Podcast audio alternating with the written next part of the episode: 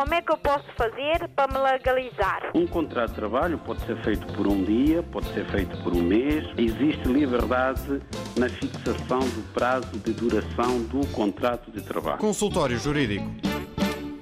E hoje falamos de direito laboral. Bem-vindo, doutor.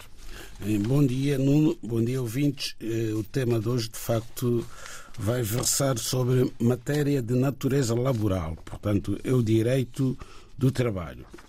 Bom, o direito do trabalho é uma área específica eh, do direito em geral que parte, tem como base eh, as relações que se estabelecem entre dois sujeitos de direito, normalmente um sujeito que é uma pessoa coletiva, que é a empresa, e outro sujeito que é uma pessoa singular, neste caso o trabalhador. Portanto, temos esta relação bionívoca, digamos assim, entre alguém que normalmente tem uma estrutura complexa, que é a empresa, é o conceito de empresa, por um lado, e por outro lado temos o trabalhador, que é alguém que presta, digamos assim, o seu serviço à empresa, tendo como contrapartida uma justa remuneração, que é o salário.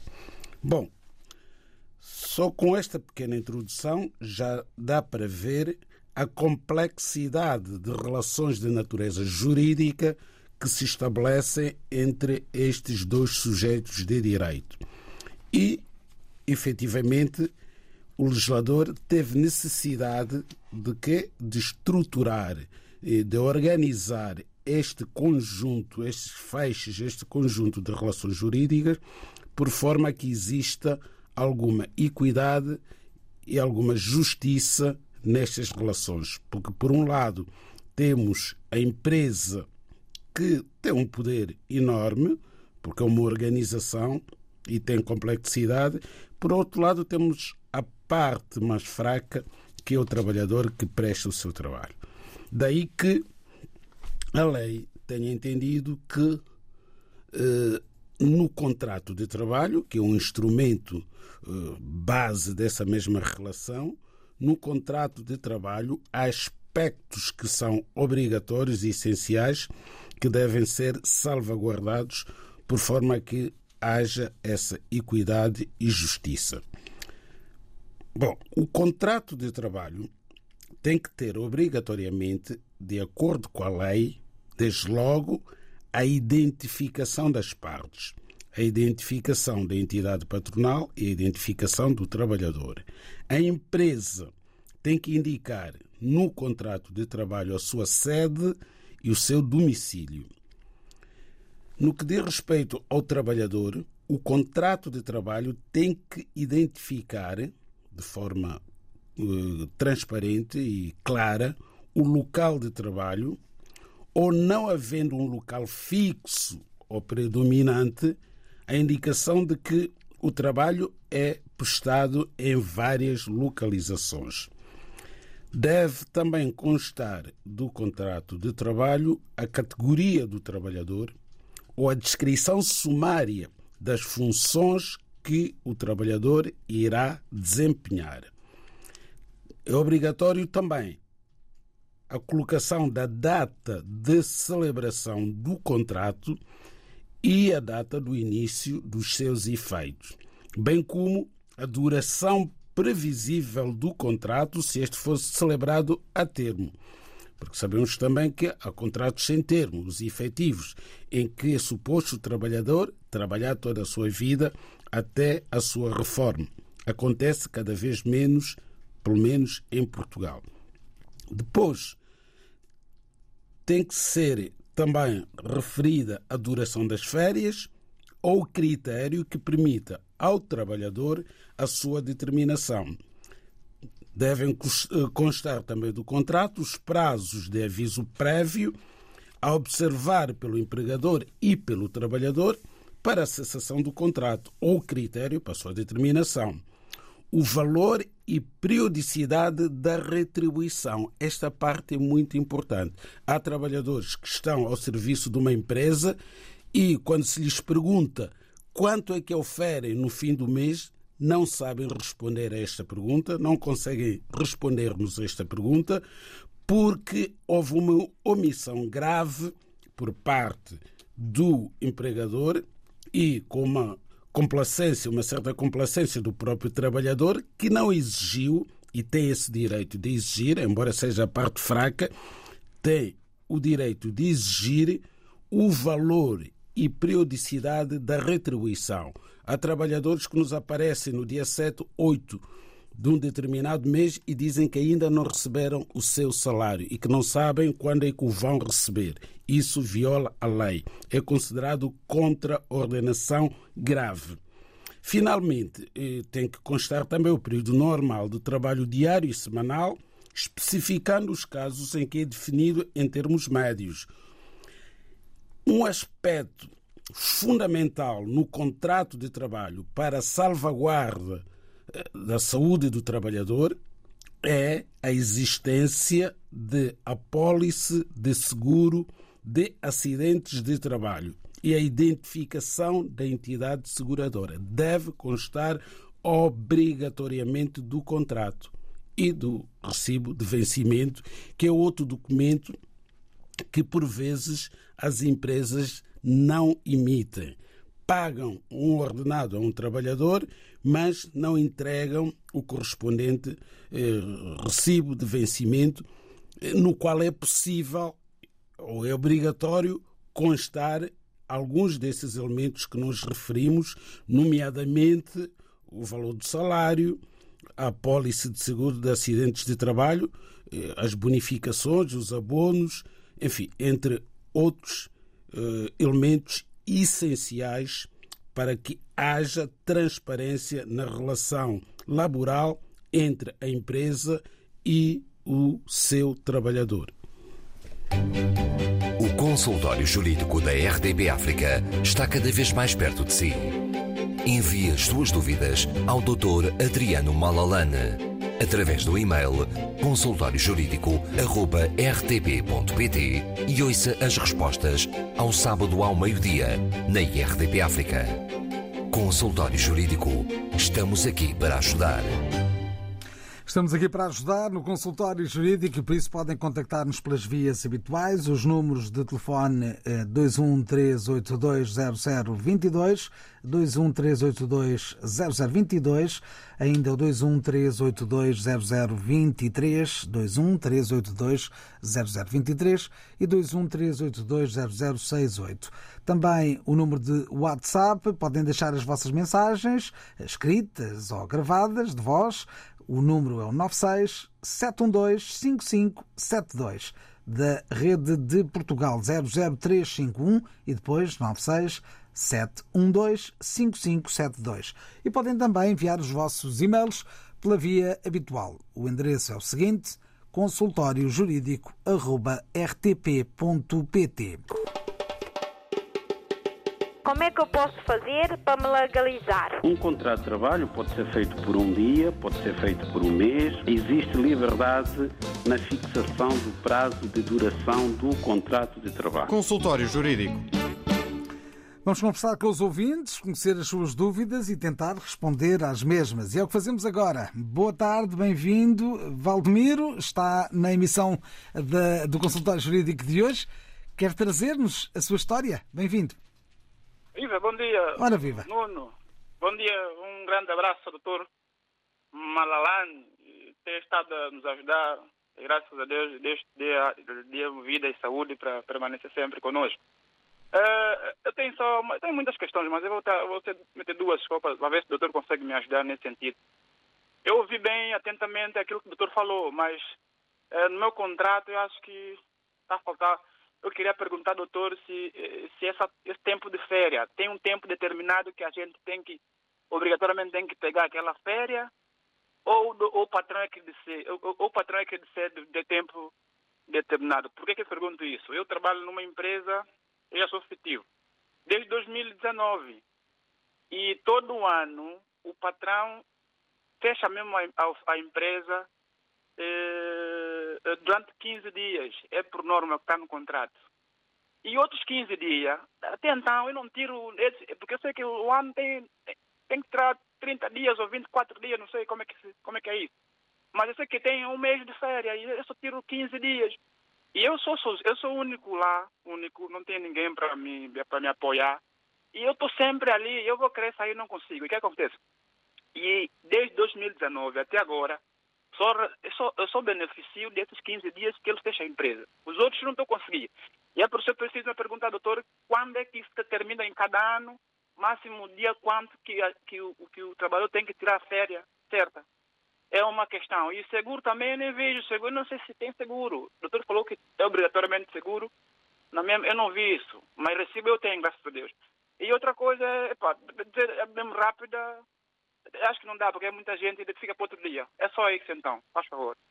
Faça, faça a terceira pergunta. Tem uma terceira hipótese? Tem? Tem, tem. Diga. Em linha? A, a, a, outra é que eu tenho, eu, eu graças a Deus com aquilo que o doutor tem estado a falar e consegui residência. E agora eu tenho três filhos, um de 12 anos, de 7 e de 5. Que se, e vivo com minha mulher já caminho de 12 a 13 anos, é mãe de três meus filhos. Se há uma forma de eu conseguir deles essa, eh, também residência, porque eles também tá, tá, não tem nada, tá vendo? É mais ou menos isso. O que é que tem que fazer? Obrigado. Muito bem, muito obrigado por ter ligado. Vamos tentar eh, responder às eh, três questões eh, que colocou aqui, duas delas de caráter laboral, têm a ver com o seu contrato de trabalho, e uma terceira que tem a ver com os seus filhos e a forma como estão legalizados ou não em Portugal. Doutor, podemos começar talvez pela questão laboral? Sim, vamos, que é uma questão muito importante, tal como também a questão da, da residência dos filhos. Ora bem, no que diz eh, eh, respeito a férias, o direito a férias, o trabalhador tem direito em cada ano civil a um período de férias retribuídas que se vence em 1 de janeiro. Portanto, as férias vencem-se em 1 de janeiro. O direito a férias, portanto, é renunciável e o seu gozo não pode ser substituído, ainda que com acordo do trabalhador, por qualquer qualquer compensação económica ou outra. Portanto, é importante o, o, saber que o trabalhador tem direito a férias e este direito é irrenunciável, não é negociável. Tem mesmo que gozar férias. O período, o período anual de férias tem a duração mínima de 22 dias úteis e não são 15 dias, meu amigo. Portanto, no que diz respeito ao, ao agendamento das férias, aí tem que haver naturalmente um acordo com a entidade patronal, porque pode não ser praticável, quer dizer, o trabalhador chegar lá e dizer eu tenho que ir de férias no dia tal. Aí tem que haver bom senso. Porém, no seu caso, não se percebe como é que o senhor, que está há muitos anos a trabalhar nessa empresa, para ser efetivo é porque está há muitos anos, e ainda não se deslocou a um sindicato, se não tem possibilidade de contratar um advogado, para que lhe sejam explicados os seus direitos. Agora, a questão do seguro de acidentes de trabalho é importantíssima, meu amigo. Meu amigo tem que eh, conversar com a sua empresa por forma a saber se tem ou não o seguro de acidentes de trabalho. O senhor tem 13 filhos, ainda por cima são crianças, né? 5, 7 e 12 anos. Imagine se lhe acontecer alguma coisa. Como é que os seus filhos eh, vão, vão viver? Se tiver o azar de ter um acidente de trabalho, é, é muito complicado. Tem que se informar sobre essa matéria. No que diz respeito autorização de residência, também não compreendo como é que o meu amigo Vladimir que até já nos conhecemos há muitos anos através da rádio, ainda não percebeu, das várias explicações que têm sido dadas aqui no consultório jurídico, que qualquer cidadão estrangeiro que tenha autorização de residência pode fazer eh, reunião familiar, isto é, os seus filhos podem ter autorização de residência através do pai ou através da mãe.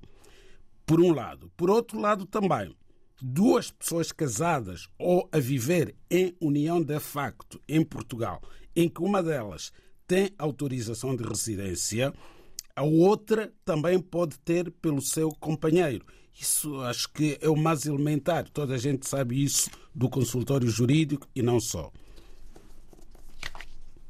Estão colocadas as questões, então, e respondidas eh, pelo uh, Dr. Adriano Malalane. Vamos espreitar o que uh, escrevem os nossos ouvintes uh, na internet, e nomeadamente nos e-mails que nos chegam. É o caso de Aníbal Leal, que coloca a seguinte questão. Pela presente carta venho solicitar o esclarecimento. A minha prima adquiriu nacionalidade e tem uma filha menor de idade, 16 anos, eh, que está a viver em Portugal e eh, que pretende eh, nacionalidade. Informo que a mesma menina está legal em Portugal e que frequenta o ensino público. No entanto, a mesma deslocou-se aos serviços, aos registros, para dar entrada do pedido e disseram que a menina tinha de estar a viver em Portugal há cinco anos para que a mãe pudesse dar entrada dos papéis. Assim sendo, gostaria que o doutor nos esclarecesse esta situação e até que ponto isso é lei ou norma? É a questão colocada por Aníbal Leal e que nos mandou um e-mail para consultóriojurídico.rtp.pt. Portanto, a questão é muito simples. Uh, temos aqui uma cidadã estrangeira que se naturalizou portuguesa, portanto, ficou portuguesa pelo tempo de residência legal em Portugal. E tem uma filha com 16 anos de idade terá, eh, terá ido ao Conservatório do Registro Civil para tratar do processo de nacionalidade eh, da filha menor. E, pelo que nos diz, a Conservatória terá informado que não teria direito à nacionalidade portuguesa pela mãe e que teria que aguardar até que a filha tivesse cinco anos de residência legal para se naturalizar portuguesa. Pensamos que aqui houve um mal-entendido. Não, não, não acredito mesmo que um funcionário de uma conservatória em Portugal não conheça este aspecto básico da lei da nacionalidade, qual seja o artigo 2 da lei da nacionalidade, que vem tratar da nacionalidade portuguesa para filhos menores ou incapazes da pessoa que se naturaliza cidadã portuguesa. E a lei até uma lei muito simples, só tem um parágrafo e diz apenas e só o seguinte: os filhos menores ou incapazes de pai ou mãe que adquira a nacionalidade portuguesa podem também adquiri-la mediante declaração. Portanto, o direito está ali presente. Não se fala aqui em tempo de residência de cinco anos, não se fala da necessidade da criança ter autorização de residência, Basta ser filho ou filha de um cidadão que se naturalizou cidadão português para o menor adquirir o direito. Os pais só têm que ir à conservatória declarar que querem que o seu filho seja português e levar consigo a certidão de nascimento da criança e o documento que prova a nacionalidade, o passaporte do país de origem. Estes dois documentos são bastantes e suficientes para a criança ficar portuguesa. Tem que haver declaração do pai e da mãe. Não pode ser um dos progenitores. Se o pai estiver ausente no estrangeiro, faz uma declaração a dizer que pretende que o seu filho seja português e legaliza a declaração no consulado de Portugal nesse país, envia para Portugal e a mãe vai à conservatória com essa declaração, preenche um formulário, paga 175 euros, passados seis ou cinco meses, o filho ou a filha torna-se português. O consultório jurídico da RDB África está cada vez mais perto de si. Envie as suas dúvidas ao Dr. Adriano Malalane através do e-mail consultóriojurídico.rtp.pt e ouça as respostas ao sábado ao meio-dia na IRTP África. Consultório Jurídico. Estamos aqui para ajudar. Já sabe, pode enviar o seu e-mail com a sua dúvida e tentaremos eh, dar-lhe uma luz, uma, um esclarecimento nesta emissão semanal do Consultório Jurídico. Já vamos ao WhatsApp, temos muitas mensagens para responder. Eh, para já, eh, o contacto direto ao telefone com o ouvinte António Francisco. Bem-vindo. Sim, bom dia. Bom dia. É o seguinte, eu tenho dois filhos que atualmente estão em Angola. Uh, gostaria de saber qual é a via uh, eh, que eles possam lhe ser atribuído a residência comunitária, se por via de regrupamento familiar ou por via de, de cidadão, de, de, filho ou parentes de cidadão nacional. E qual é a sua circunstância? É, eu naturalizei-me como cidadão português. E os seus filhos têm que idades? É, 24 anos. Muito tem bem. 22, o, o, o, o rapaz tem 22, a menina tem 24. Muito bem, vamos tentar responder à sua questão. Muito obrigado por ter ligado. Obrigado, obrigado. Cá está a dúvida de mais um ouvinte, neste caso ao telefone. Uh, doutor, temos um caso bicudo. É um caso bicudo por causa das idades dos filhos. Os filhos já são maiores de 22 anos e a lei que prevê o direito de residência do cidadão familiar do, do cidadão estrangeiro, familiar do cidadão da União Europeia, portanto, só permite que esse direito seja exercido até aos 22 anos, enquanto estiver a estudar e estiver a cargo o filho. Neste caso, os filhos já são crescidos, é um bocado difícil. Se ainda estiverem a estudar, talvez se consiga. Se não se conseguir pela via de serem familiares de cidadão europeu, podem, se estiverem a estudar e quiserem prosseguir a sua formação em Portugal, beneficiarem do visto de estudo. E, com o visto de estudo, também têm direito à autorização de residência por motivo de estudo, mas têm que estar matriculados, neste caso, num curso médio ou superior, porque já são maiores de 18 anos, portanto, não podem estar com esta idade a fazer o curso secundário tem que estar a fazer uma formação profissional ou uma formação universitária e o pai, portanto, informar-se dos requisitos necessários para a obtenção de visto de estudo em Angola para os seus filhos poderem vir prosseguir a sua formação académica ou profissional em Portugal. Está respondida a questão do ouvinte António Francisco. Agora, nos e-mails enviados esta semana, a história de Ibrantino Mango. Vive em Portugal e diz o seguinte: A minha questão é a seguinte: há menos de uma semana, uma amiga minha foi vítima de insulto racista por um colega dela no local de trabalho. Foi uma pequena discussão que eles tiveram no momento da rendição de trabalho e o acusado chamou-lhe de macacão. Segundo ela, disse-me que eh, uma vez que ele lhe chamou de macaca, eh, porque ela é negra, o acusado é português. Desta vez ela decidiu gravar-lhe, gravar o que ele estava a dizer sem perceber que estava a ser gravado, porque não havia ninguém para ser testemunha. Portanto, ela já deu conhecimento do caso às autoridades competentes e vai ficar à espera de ser chamada pelo tribunal para a audição. A questão é a seguinte: será que é obrigada a, comparecer eh, nas audições com o advogado eh, no dia em que houver julgamento? Ela não tem condição financeira para contratar um advogado. O que tem de fazer para, para o conseguir? São essas as duas questões. Bom, eh, já respondemos a este tipo de questão aqui no consultório jurídico. Qual seja a insuficiência económica dos cidadãos para poderem beneficiar, digamos assim, dos serviços da justiça, para acederem ao direito e aos tribunais.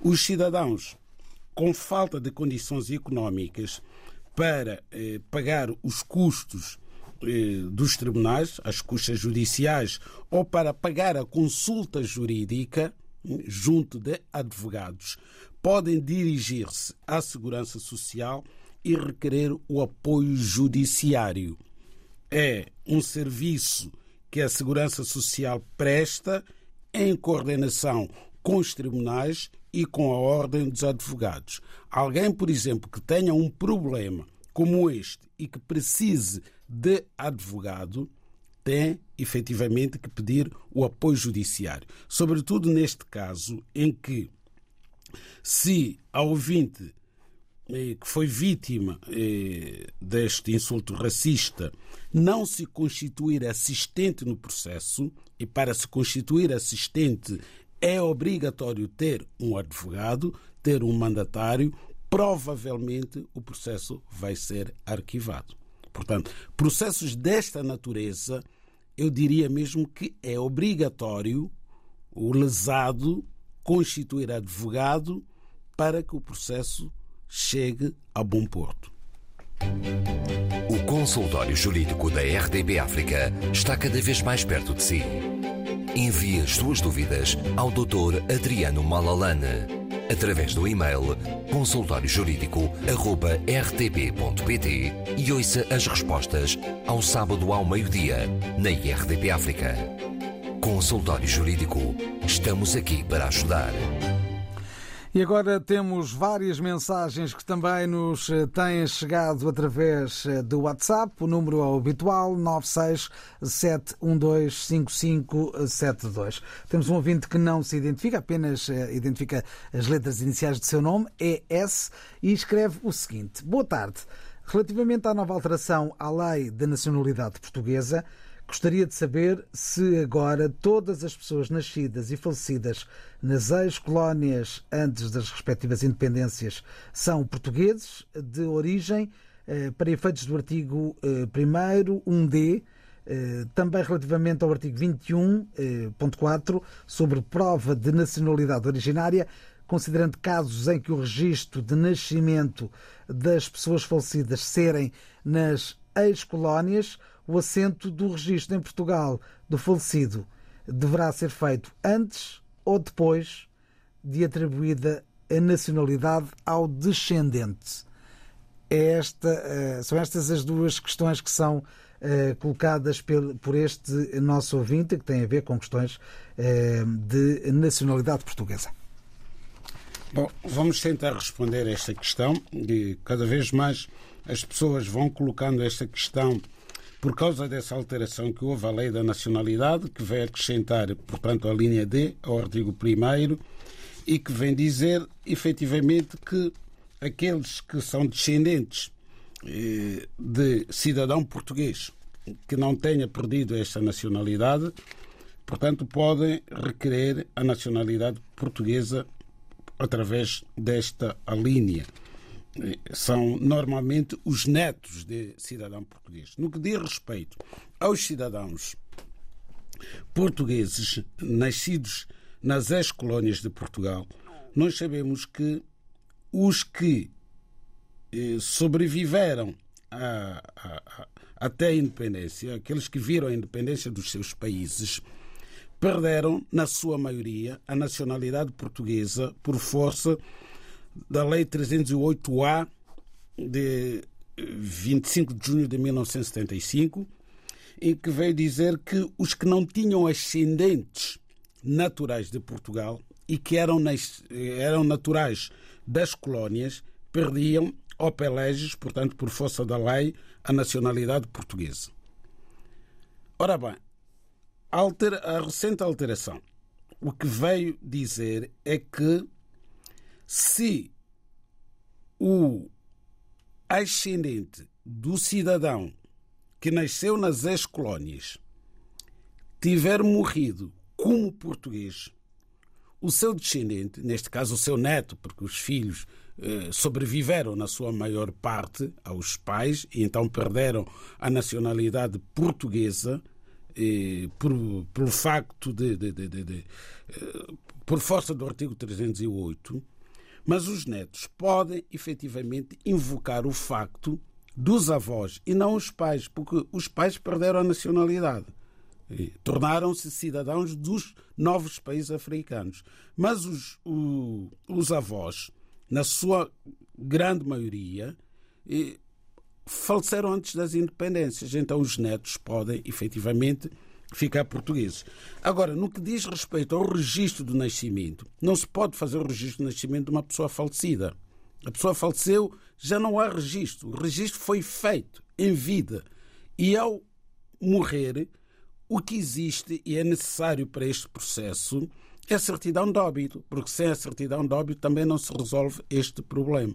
Portanto, esta norma da linha D do, da Lei da Nacionalidade, da Lei 37 de 2006, não trouxe, eh, do ponto de vista do resultado, não trouxe nada de novo. Quer dizer, vai ser extremamente difícil aos netos, sobretudo dos países cuja rede de registro civil não estava bem estruturada, como é o caso eh, de alguns três ou quatro países de língua portuguesa, eh, só tinham as conservatórias nas cidades ou nas vilas, no interior não havia conservatórias do registro civil.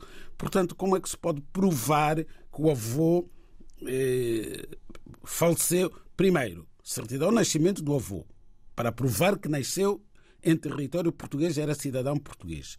E a seguir, a certidão de óbito desse mesmo avô, que deve ser anterior à data da independência do respectivo país. Portanto, na prática, não vale a pena alimentar grandes ilusões em relação a esta matéria. Respondida mais uma questão no consultório jurídico desta semana. Agora as palavras de Luísa Souza, também eh, no WhatsApp, que pergunta o seguinte: Trabalho há muitos anos numa empresa, mas como subcontratada, faço oito horas de serviço mas o meu patrão não paga subsídio de alimentação. Ele menciona esse subsídio no recibo, mas não o recebemos. Como posso fazer para receber? Tenho que o reclamar junto ao patrão e, se precisar de um conselho jurídico, tem que se dirigir a um sindicato e o sindicato ou a Inspeção Geral de Trabalho, não é? O Instituto das Condições de Trabalho, vai notificar o patrão para que pague o subsídio da alimentação, que é obrigatório por lei. Muito bem, mais uma resposta telegráfica a uma dúvida também que é colocada no consultório jurídico. Como é que eu posso fazer para me legalizar? Um contrato de trabalho pode ser feito por um dia, pode ser feito por um mês. Existe liberdade na fixação do prazo de duração do contrato de trabalho. Consultório Jurídico. Agora as palavras de Edel Trudes, do Sacramento Neto, que escreveu no WhatsApp o seguinte: agradeço a toda a equipa um, ehm, e desejo um, ehm, ótima disposição pelo trabalho de desempenho. E uh, expõe o seguinte: um, ehm, moro num apartamento em Amora, Seixal. Acontece uh, que ao longo dos anos estamos a pagar uh, eh, 30 euros a uma empresa gestora de condomínios que pouco ou nada faz não realiza assembleias, não trata da limpeza, eh, dizendo que apenas eh, dois ou três condóminos é que fazem o respectivo pagamento.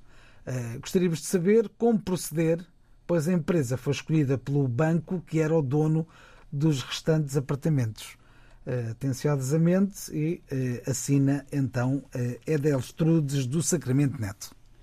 Bom, temos aqui a dona Edeltrudes Sacramento Neto, e a quem cumprimentamos, e temos aqui o problema da gestão do condomínio. Ora bem, o banco não pode escolher a empresa de condomínio, não é? De um determinado imóvel e impor essa empresa aos condóminos.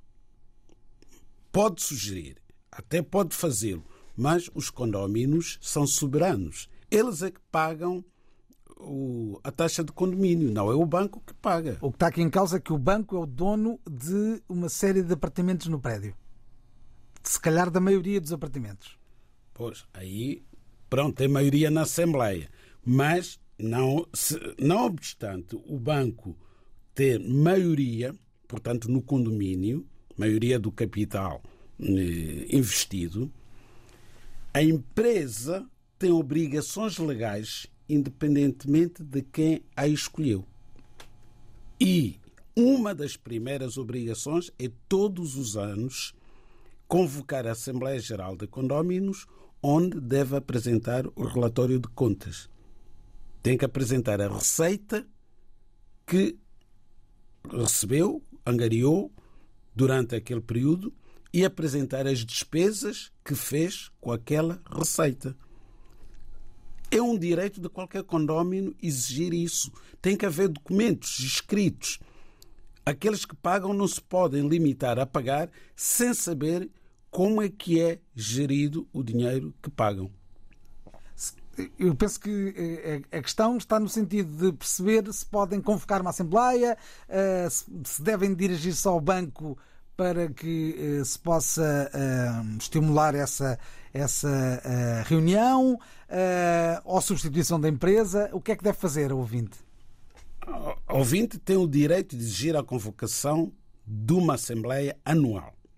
Tem que haver. Aliás, os próprios condóminos, só que aqui se são apenas três, eh, mas pode ser que os outros também estejam interessados na Assembleia. Há um número mínimo, há um quórum que permite que sejam eles próprios a convocar mesmo a revelia ou contra a vontade da empresa que está a fazer a gestão do condomínio. E se a empresa persistir nesta omissão, tem que, tem que contratar um advogado que vai a tribunal e consegue que o tribunal obrigue a empresa a fazer a prestação de contas, a convocar a Assembleia Geral. É obrigatório. Os condóminos são soberanos. Nós não podemos entregar o nosso dinheiro a uma entidade e não sabermos como é que o nosso dinheiro é gerido. Isso não, não é possível.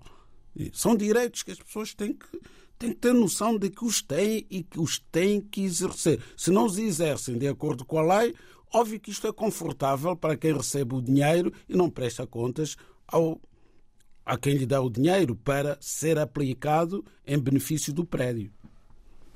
Vamos às últimas questões da edição de hoje. Desde logo, Mamadou diz: Tenho residência de estudante, eh, mas trabalho eh, e faço também os meus descontos. Eh, e pergunto como posso mudar para o designado artigo 88. Não.